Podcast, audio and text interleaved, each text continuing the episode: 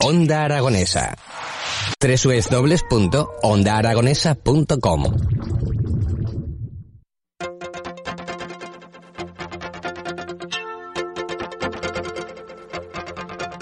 12 y dos minutos del mediodía y ya emprendemos nuestra recta final en las mañanas de Onda Aragonesa. Y como siempre, y sobre estas horas, siempre nos acordamos de las personas de exclusión digital, de nuestras personas mayores, aquellas que nos cuidaron y que ahora nosotros tenemos que estar más pendientes de ellos que nunca. Hablo con la Fundación Rey Ardiz y tengo al otro lado del teléfono a la psicóloga Raquel Girón. Eh, buenos días, Raquel. Buenos días, Javier. Buenos días a todos. Muy bien, ¿cómo estás, Raquel? Bien, bien, por aquí tranquilos.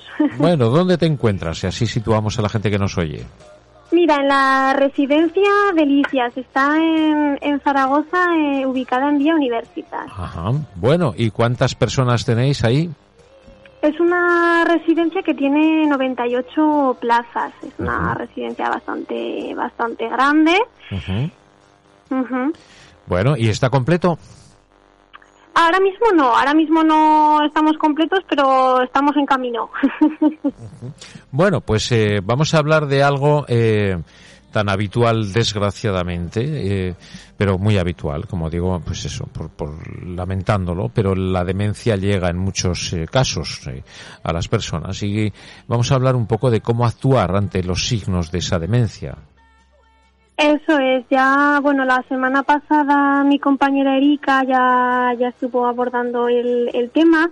Nos gustaría continuar un poquito porque la verdad que sí que es, un, es algo que da mucho de sí, ¿no? Y muchas veces pues el, el cuidador que está con ellos en el domicilio pues lo que necesita es esa información de qué hacer, de cómo actuar en el, en el hogar.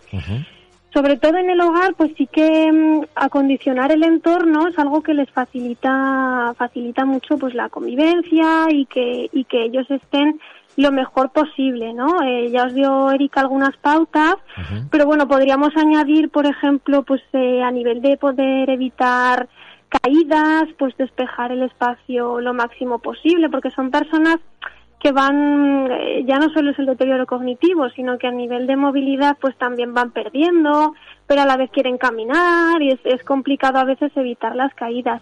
Sí que mm, el, el que no haya demasiados muebles por en medio puede facilitarles mucho, quitar las alfombras que a veces eh, son bueno culpables de, de gran parte de las caídas, ¿no?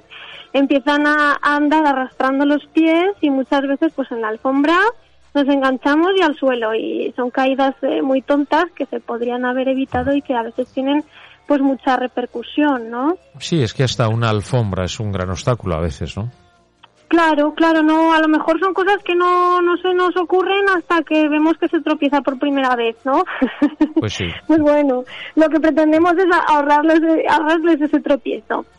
Sobre todo también la iluminación. Eh, son personas que muchas veces por la noche pues eh, se levantan, por, por la noche siempre se desorientan más, eh, cuando se levantan suele ser pues para, para ir al baño, el, el i- iluminarles de alguna forma el, el camino por el que creemos que necesitan ir, pues si necesitan ir al baño, a lo mejor poner una luz de estas que se ponen en los enchufes o que le, que le facilite un poco el, el camino por donde tiene que ir, Ajá. ¿no? Si lo ven iluminado, pues en vez de desorientarse, irse a la cocina o irse al salón, pues irá por donde hay luz.